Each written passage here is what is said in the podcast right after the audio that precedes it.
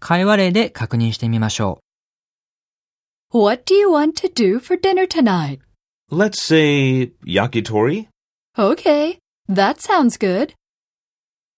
う。Let's say と前置きすることで、これから提案するよという合図になり、相手の意識をこちらに向けることができます。